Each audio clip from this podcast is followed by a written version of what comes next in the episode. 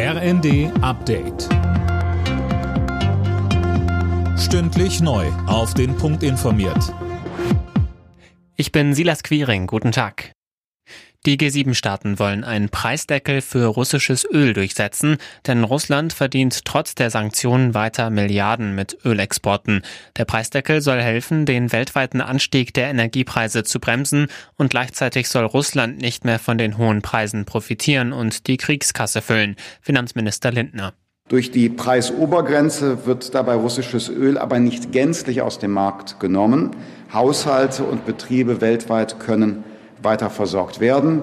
Allerdings die hohen Einnahmen für Putin, die werden gekappt. Die Spitzenvertreter von SPD, FDP und Grünen wollen morgen über das dritte Entlastungspaket beraten. Dazu trifft sich der Koalitionsausschuss, heißt es aus Koalitionskreisen. Das Paket soll Bürger und Unternehmen helfen, mit den hohen Energie- und Lebenshaltungskosten zurechtzukommen.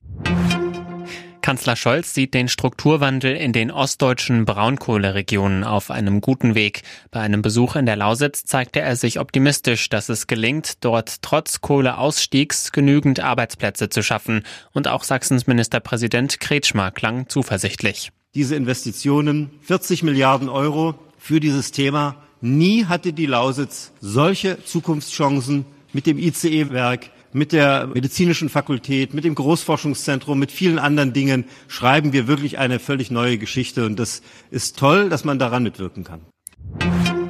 Die Zahl der Hackerangriffe in Deutschland nimmt weiter zu. Davor warnt das Bundesinnenministerium. Der wirtschaftliche Schaden ist enorm. So haben beispielsweise die Industrie- und Handelskammern gut einen Monat nach der Cyberattacke weiter mit technischen Problemen zu kämpfen.